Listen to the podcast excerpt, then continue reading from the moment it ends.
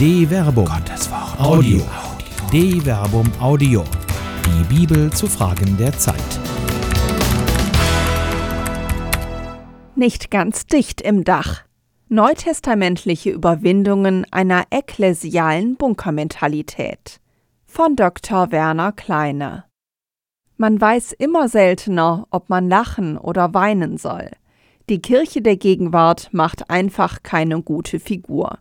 Sie taugt dabei nicht als Narr von der Welt, der fröhlich die Wahrheit sagt.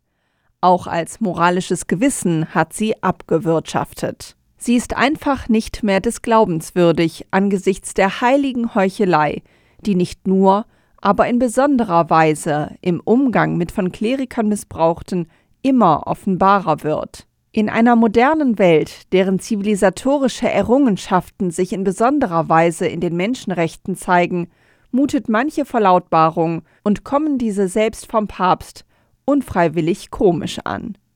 Wenn etwa eine weltweit längst bestehende Praxis wie die, dass Frauen natürlich und selbstverständlich als Lektorinnen und Kommunionhelferinnen tätig sind, vom Papst daselbst nun durch eine Änderung des Kirchenrechts gutiert wird, dann weiß man in der Tat nicht, ob man lachen oder weinen soll. Die Änderung des Kanon 230 Paragraph 1 im Kanon Juris Canonici CIC von 1983 geht tiefer als die Anerkennung einer längst gelebten liturgischen Praxis, die sich in der Regel auf zeitlich mehr oder weniger begrenzte Beauftragungen auswirkt.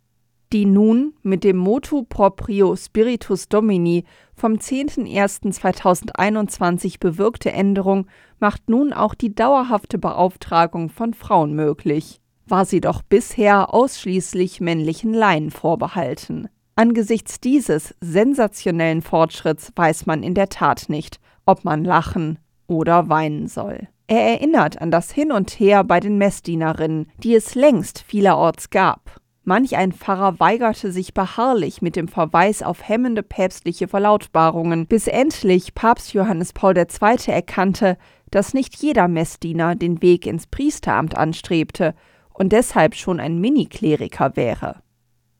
Mit Pinzetten statt mit Schaufeln. Ob dieser kirchenrechtlich kleine Schritt tatsächlich ein großer Schritt für die Menschheit ist? Manch einer jubelt angesichts dieser sensationellen Nachricht. Frauen werden immer gleichberechtigter. Hurra! Dabei stellt sich eher die Frage, wie viele männliche Laien bisher überhaupt in den Genuss der Privilegien nach Kanon 230 Paragraph 1 CEC von 1983 gekommen sind. In der Regel wurde die dauerhafte Institutio zum Lektoren- und Akolytendienst eher als Zwischenschritt noch Theologie studierender Priesteramtskandidaten wahrgenommen. Daraus könnte man natürlich zweifelsohne schließen, dass die Änderung dieses Kanons nun tatsächlich ein weiterer Schritt in Richtung klerikale Ämter für Frauen wäre.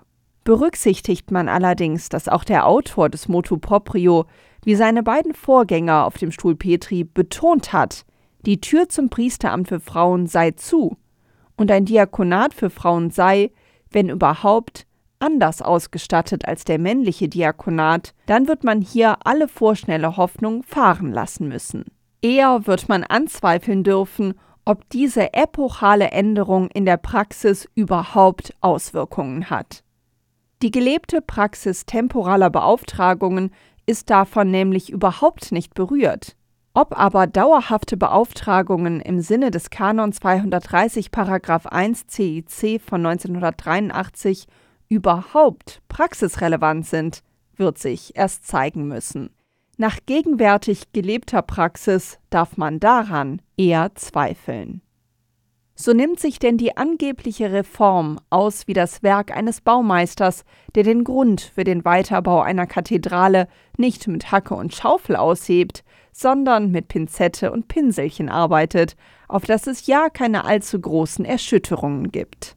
Alleine so wird der Bau wohl nie weitergebaut werden. Es bleiben nur ekklesiale Baustellen. Die Kirche selbst ist ein altes Haus, das immer mehr leer steht, weil es nicht weitergebaut und modernisiert wird.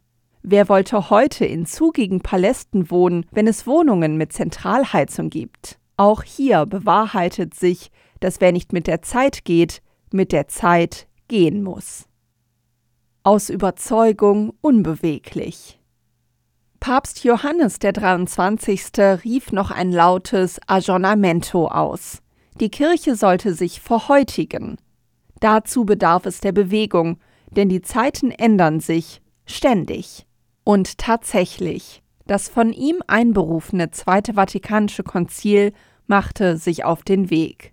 Noch heute werden mit einer Mischung aus Nostalgie, Beschwörung und der Lust von Visionären die Änderung gerne von den jeweils anderen erwartet.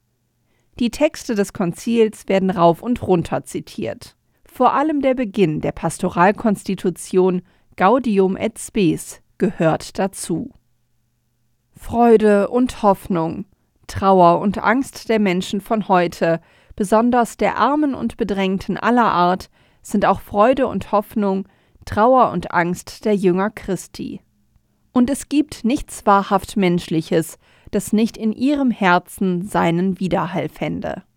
Ist doch ihre eigene Gemeinschaft aus Menschen gebildet, die, in Christus geeint, vom Heiligen Geist auf ihrer Pilgerschaft zum Reich des Vaters geleitet werden und eine Heilsbotschaft empfangen haben, die allen auszurichten ist.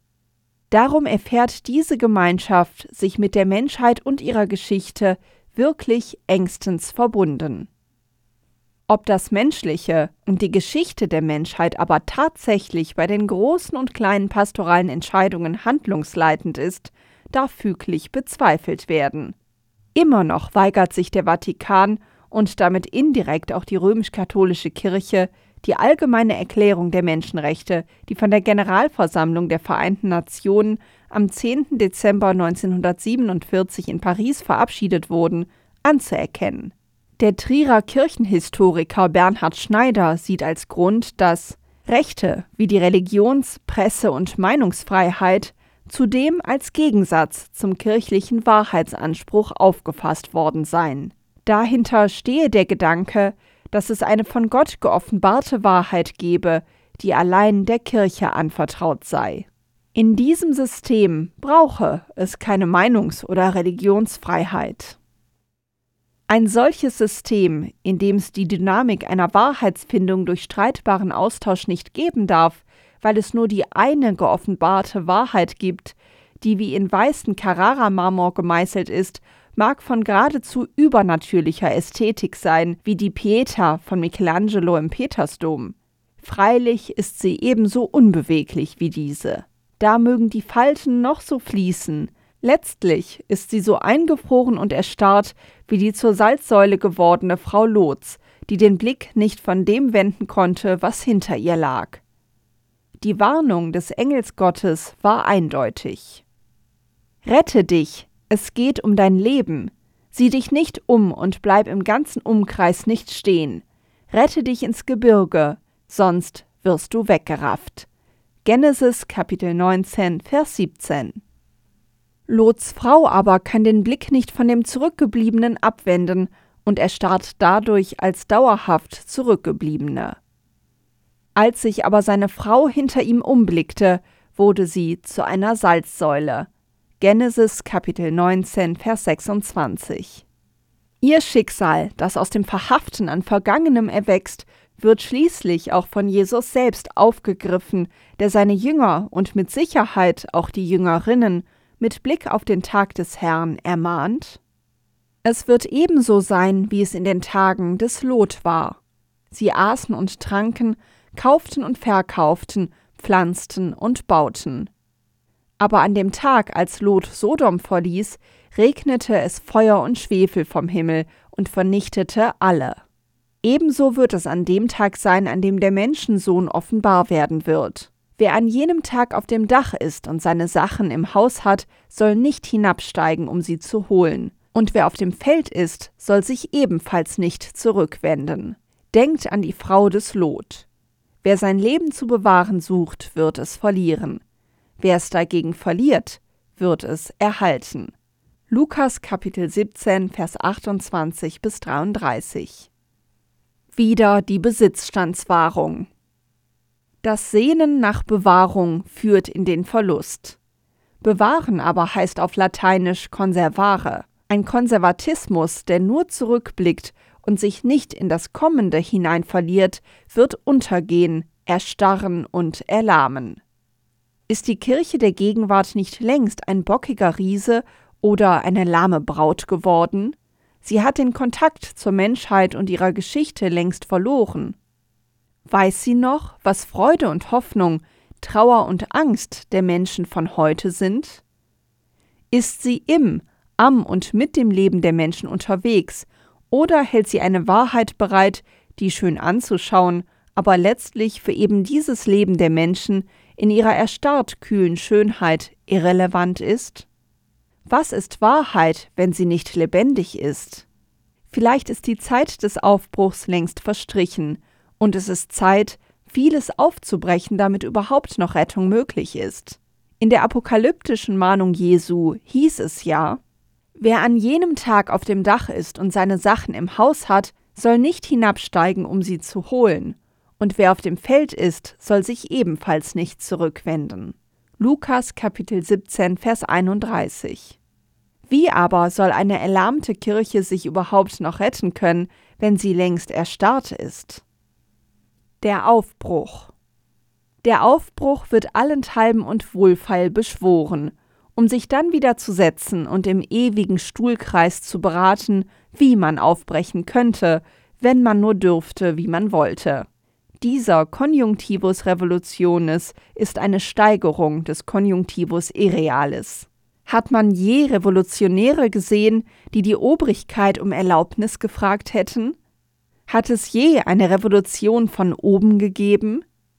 So wird das nichts mit einem Aufbruch der Kirche in die Welt von heute. Jahr für Jahr bleibt sie sitzen, und im Sitzenbleiben erlahmen die Beine immer mehr. Sie schafft es nicht mehr aufzustehen und mitzugehen, diese lahme Braut Christi. Ach, hätte sie doch kräftige Helfer wie jener Lahme, den man im Kapharnaum zu Jesus bringt. Als er nach einigen Tagen wieder nach Kapharnaum hineinging, wurde bekannt, dass er im Hause war.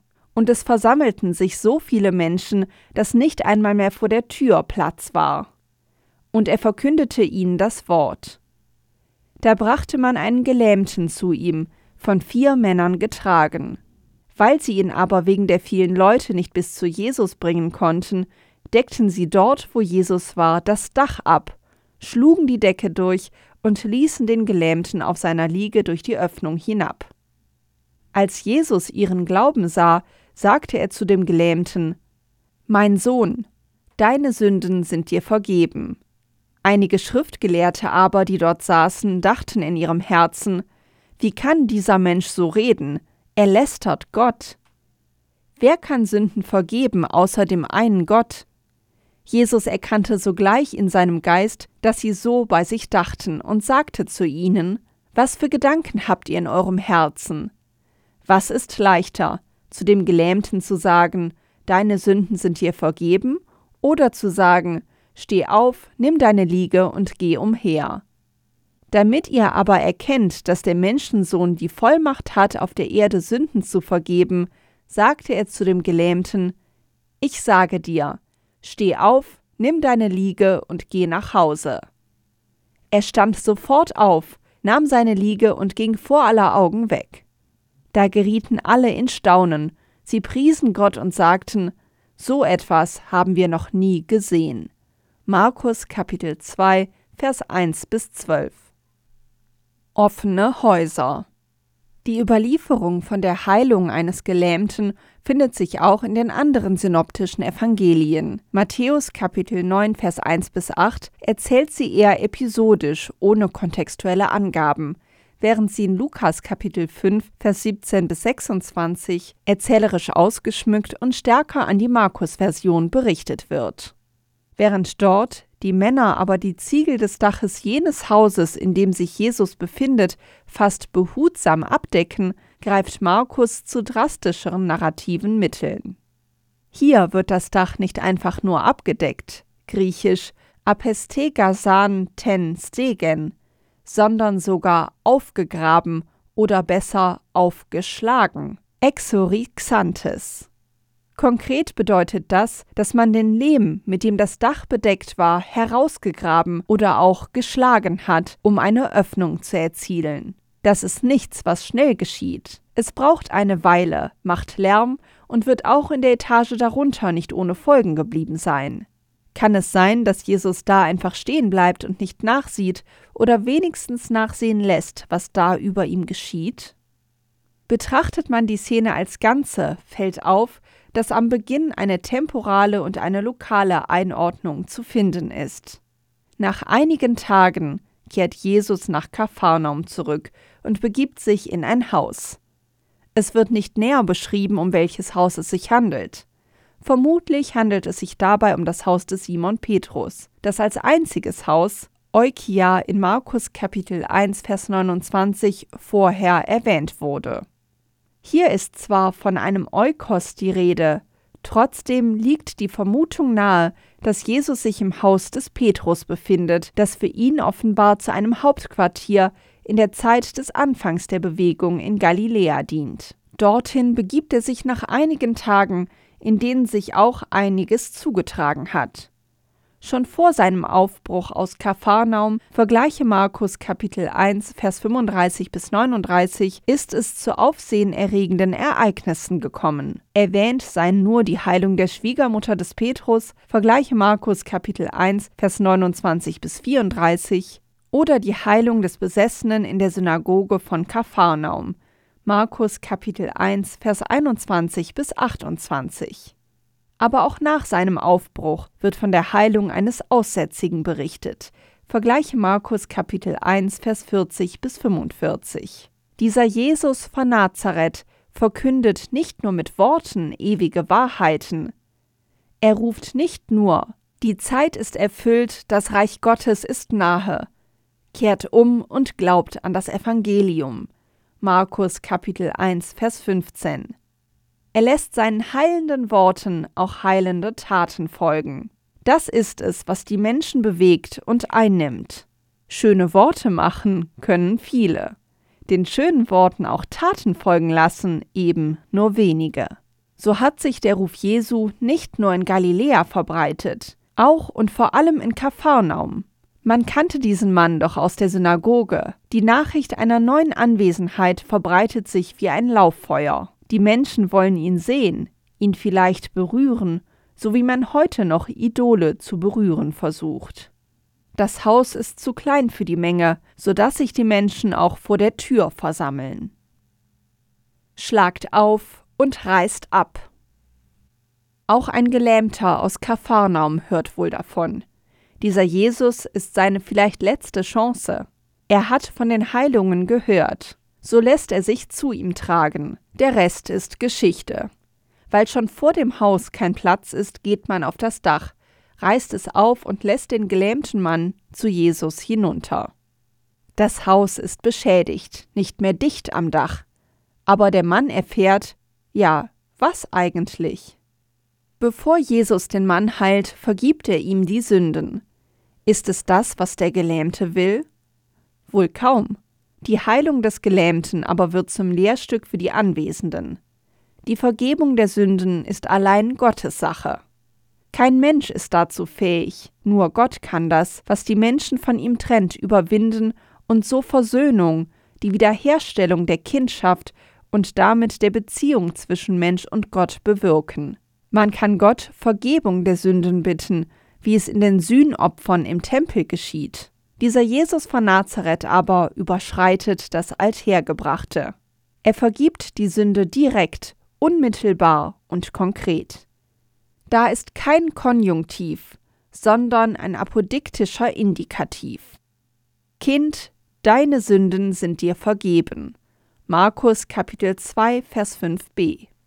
Da ist beides enthalten, was nur Gott kann, die Wiederherstellung der Kindschaft durch Vergebung. Der innere Aufruhr der Schriftgelehrten ist nur allzu verständlich. Hier wird deutlich eine Grenze überschritten. Jesus aber lässt den heiligen Worten wieder heilende Taten folgen. Zweifelsohne, und wer sollte das bezweifeln, ist physische Heilung schwerer zu bewirken als das Aussprechen von Versöhnung. Jetzt, Erst jetzt befiehlt er dem Gelähmten, seine Liege zu nehmen und nach Hause zu gehen. Am Anfang und am Ende steht damit die Erwähnung eines Hauses. Am Beginn ist es das Haus, in dem Jesus sich befindet, vielleicht das Haus des Petrus. Der nun ehemals Gelähmte geht am Schluss seiner Wege in sein Haus. Dieses Haus ist noch intakt, das Haus, in dem Jesus sich befindet, aber ist defekt. Es ist nicht mehr dicht im Dach, weil die Helfer des Gelähmten es aufgerissen und aufgeschlagen haben. Dieses Haus hat jetzt einen Dachschaden, und zwar einen menschengemachten. Während man im Advent noch Jesus flehentlich ansingt, er möge als Heiland den Himmel aufreißen, sind es hier einfach Menschen, die dazu in der Lage waren, ein Dach aufzureißen, um vom Himmel her den Gelähmten einzulassen, auf dass er den Himmel auf Erden erfährt, an der Seele und am Leib. Dachschaden. Diese Erzählung ist gerade in der markinischen Version eine, bei der man lachen und weinen muss. Man muss lachen über die belämmerten Schriftgelehrten, deren religiöses Wissen und einfach gestrickte Weisheit Jesus hier zum ersten Mal vorführt. Es wird nicht das letzte Mal sein. Lachen muss man über den naiven, aber zielstrebigen Eifer jener Männer, die das Dach eines fremden Hauses aufreißen, ohne dass irgendwo erwähnt würde, wie der Dachschaden repariert oder reguliert würde. Lachen darf man über die erstaunten und erregten Gesichter derer im Haus, von denen nirgends erzählt wird, die man sich aber vorstellen darf, vor allem des Petrus, wenn es denn das Haus des Simon Petrus ist, dessen Eigentum hier beschädigt wird. Mit ihm wird man auch weinen können, denn er bleibt auf dem Schaden sitzen. Er ist es letztlich, der den irdischen Preis für das Heil des Gelähmten bezahlt. Hat er hier seine erste Lektion erfahren für das, was ihm immer wieder in der Nachfolge Jesu begegnen wird? Jesus jedenfalls handelt hier nicht bloß in göttlicher Vollmacht, er handelt an Gottes statt, er handelt als der Sohn, der mit dem Vater eins ist. So gesehen wird in diesem Moment das Haus des Petrus zum Haus und Tempel Gottes. In ihm geschieht das Heil, und dieses Haus hat um des Heiles willen nun einen Dachschaden. Da ist aber noch mehr.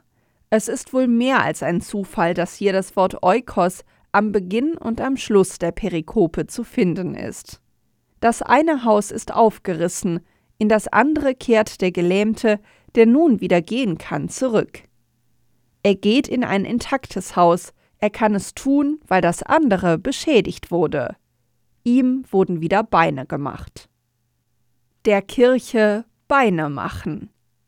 Die Kirche der Gegenwart erscheint eher als lahm gewordene Braut Christi. Es ist längst über der Zeit, dass ihr wieder Beine gemacht werden. Selbst wird sie es nicht schaffen. Sie braucht wie der Gelähmte von Kapharnaum Helfer und Helferinnen, die sie zur Heilung tragen. Helferinnen und Helfer, die bereit sind, wenn es sein muss, Hindernisse niederzureißen, um den Weg zum Heil frei zu machen. Die Wahrheit ist im Haus, das Haus aber ist nicht die Wahrheit. Der, von dem Christinnen und Christen glauben, dass er der Weg, die Wahrheit und das Leben ist, vergleiche Johannes Kapitel 14, Vers 6, ist nur erreichbar, wenn man die Mauern, die man um ihn baut, niederreißt. Das erscheint den Frommen möglicherweise genauso absurd wie jenen, die zuschauen, wie da einige Männer in Kapharnaum ein Dach eines Hauses, das ihnen nicht gehört, einreißen. Aber es muss sein. Es muss unterschieden werden zwischen dem, der heilig ist, und dem, was den Heiligen umhüllt. Letzteres ist eine Hülle, die man zur Not niederreißen muss. Der Kirche müssen wieder Beine gemacht werden, damit sie bei den Menschen sein kann, um Freude und Hoffnung, Trauer und Angst mit ihnen zu teilen. Minimalinvasive Eingriffe wie die Änderung des Kanon 230 Paragraph 1 dürften da wohl kaum ausreichen. Viel eher braucht es wohl Hammer, Hacke und Schaufel, um den Morschenbau aufzureißen und neu zu errichten. Die Kirche kann nur heilig sein, wenn sie nicht nur redet, sondern auch an und mit den Menschen handelt. Marmorne Herzen mögen schön anzusehen sein, sie bleiben aber trotzdem kalt und steinern. Ihr Männer und Frauen in der Nachfolge Christi, ihr, die ihr ein Herz aus Fleisch habt, macht der Kirche Beine, um der Wahrheit jenes Wortes Gottes willen, das nicht in Stein gemeißelt, sondern Fleisch geworden ist.